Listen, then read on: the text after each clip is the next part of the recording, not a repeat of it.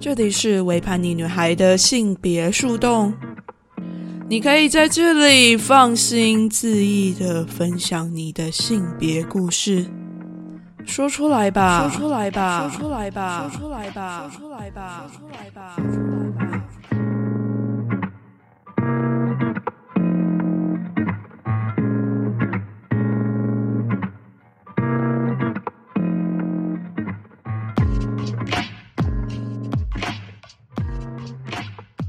欢迎回到性别树洞。不知道大家有没有非常期待性别树洞，期待自己投稿被念到的那一天？好了，其实我已经有几个投稿了，不过最近有点忙，所以一直到现在才又出了第二集的性别树洞。这一集的性别树洞，它是来自十九岁的青蛙。青蛙的故事是这样子的：长头发、洋装、举止阴柔，这是我外表的样子。但很少人知道我是非二元的女同志。从高中时期就开始对身体及性别产生焦虑，厌恶自己的胸部，想过把子宫摘除掉，也不想被称呼为小姐。每次填个人资料，看到二元性别栏就会焦虑发作。身为非二元的我，常做阴柔的打扮，这可能听起来很冲突。但我相信，非二元这个认同不是让你去符合他的既定印象，而是让你无论外表、内心是什么样子，都能被温柔的接住。我很希望这个社会能对多元性别的人多一点理解，多一点友善。这就是来自于青蛙的投稿。然后他有留了一些让我非常感动的言，就只有给我 Kony 的，哎，我就不念给大家听了。我有收到，谢谢你，我觉得非常的感动。但是隔了这么久，说不定连你自己都忘记你留了什么给我了。But anyway，我都看到喽。好哦，那我们就来谈谈关于飞二元的这件事情吧。我觉得首先呢，要跟正在收听的听众先说一件事情。就是不管你觉得对方看起来是多么的理所当然的，看起来好像会是个 gay，看起来好像会是个女同志，看起来好像会是个异性恋，看起来好像会是个喜欢女生的男生，不管你认为他看起来是多么的理所当然，这件事情都不是那么的理所当然。就像前面青蛙提到的，他自己就很常做比较阴柔的打扮。那在这个社会上，大家可能就会非常直觉的把它归类在女性的那一方，而且还是个异性恋女性。但这样子非常直觉、直接的分类，就会非常容易造成很多人感觉到不舒服，但是却不知道自己的不舒服在哪里，或者是根本就没有办法把这样子的不舒服言说出来。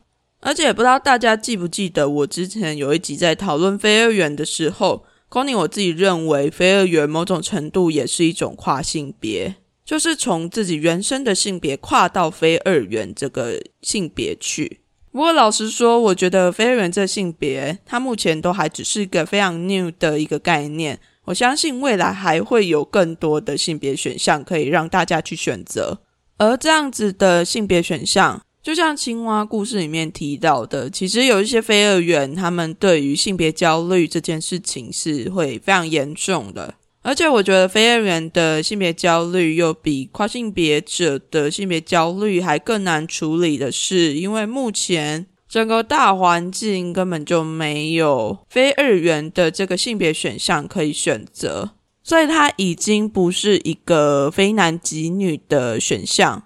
而是可能还需要再创造出一些新的东西。我觉得这其实也不算是创造，而是撑出一些可以让大家觉得舒服、自在、安心的空间。就像之前其他国家可能也有推出性别栏是 X 的，那如果台湾要做这件事情的话，我们可以怎么做呢？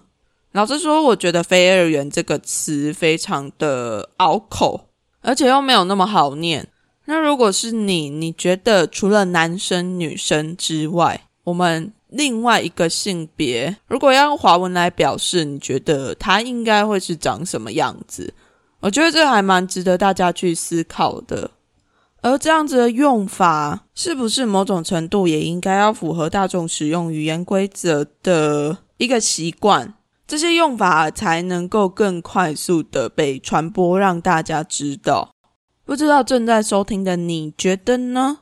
如果你还不是那么认识非二元的话，可以去收听《为叛逆女孩六月骄傲月》的节目。有三集是邀请了非二元的来宾一起来聊聊关于他们的性倾向啊，还有他们正在做的事情。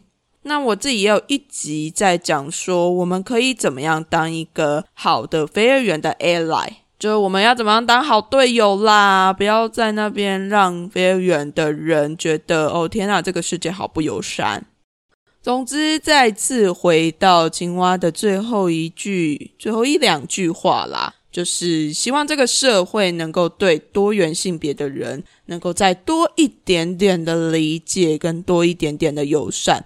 有的时候，我们真的不是故意要那么坏，而是出自于某种原因，对于某一种性别的人，保持着误解或是一种刻板印象。唯一能够面对处理这样子刻板印象啊，这样子的误解的方式。就只有我们能够好好的去了解那些人到底都在想什么。最快的方式其实是去交一个非二元的朋友啦，因为这样子你就可以更知道说，哦，某一个部分的非二元是这样子想的。而且当你交了性少数的朋友之后，你就会发现，哇哦，这个世界跟你想象中的完全不一样呢。好啦，那这一集的性别树洞就到这边，欢迎大家来投稿给维叛逆女孩，让维叛逆女孩念出你的性别故事。不管你要留短短的，留长长的都可以。我后面还有收到全英文的投稿。好啦，有点考验，但是我尽量，好不好？我尽量。啊，如果你想要挑战 c o n y 的话，也是可以用台文来投稿啦。但是其他语言我可能就会有一点点吃力。不过好了，大家都来，大家都来，好不好？大家都来，等你们哦。性别树洞就到这边，我们下一次再见啦，大家拜拜。